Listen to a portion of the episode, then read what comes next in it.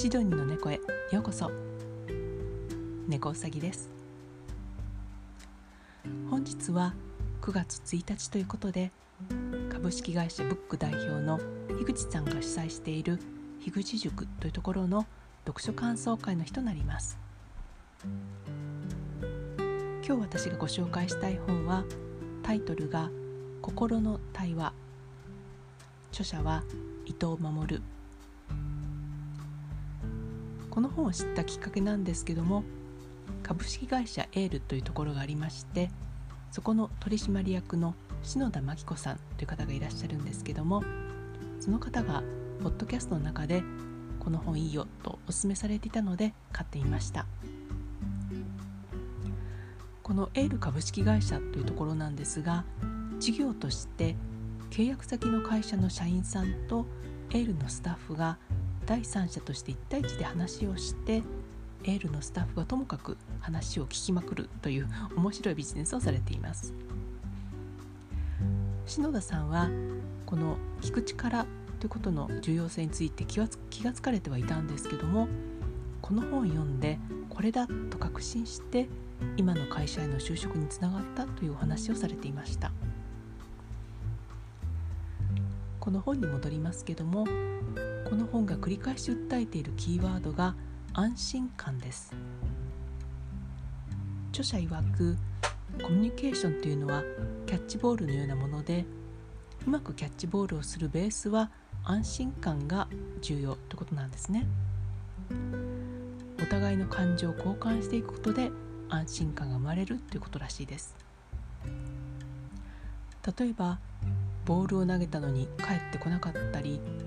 ボールを投げたのに受け止めてもらえなかったりまた突然ボールを投げつけられたりということが会話ではよく起こります。こういう状態をこの本では未完了という言葉を使っているんですけどもこの感情を解決するためにはキャッチボールのような会話をして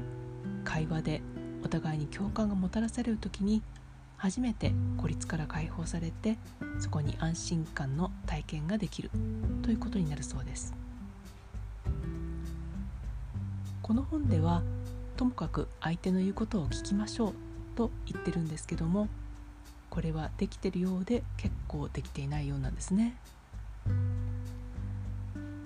私はグループなんかで話をする時はどちらかというと聞き役に回ることが多くって私は人の話をよく聞くタイプかなと思っていました。なので先にこの本を紹介してくださった株式会社エールで話の聞き役スタッフを募集しているってことなので早速応募していました。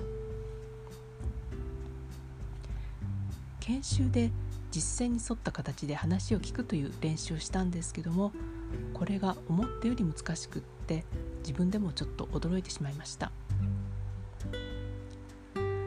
会話をしていてある程度お話を聞くとふつふつと私も話したいこう言いたいこう考えてるという欲求が出てくるんですね。それで相手の方が100%話しきっていないというようなところでついつい自分の感想や思ったことを言ってしまったりまた言いそうになって止めたりということがちょこちょこありました。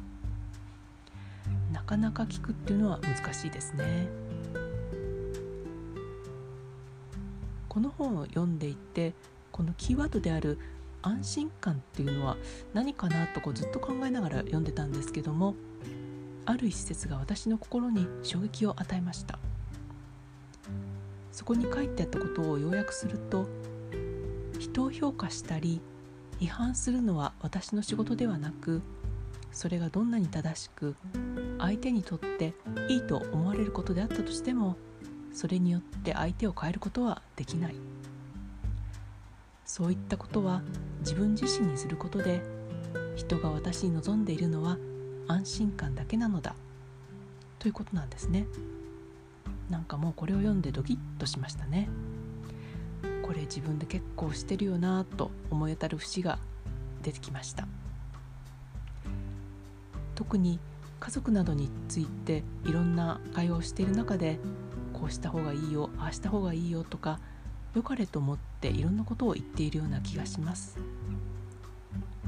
でも言ってもなかなか思うようにしてくれなかったりすると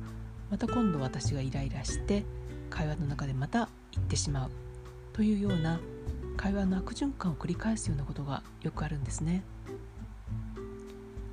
こちらとしては良かれと思って言ってるんですけども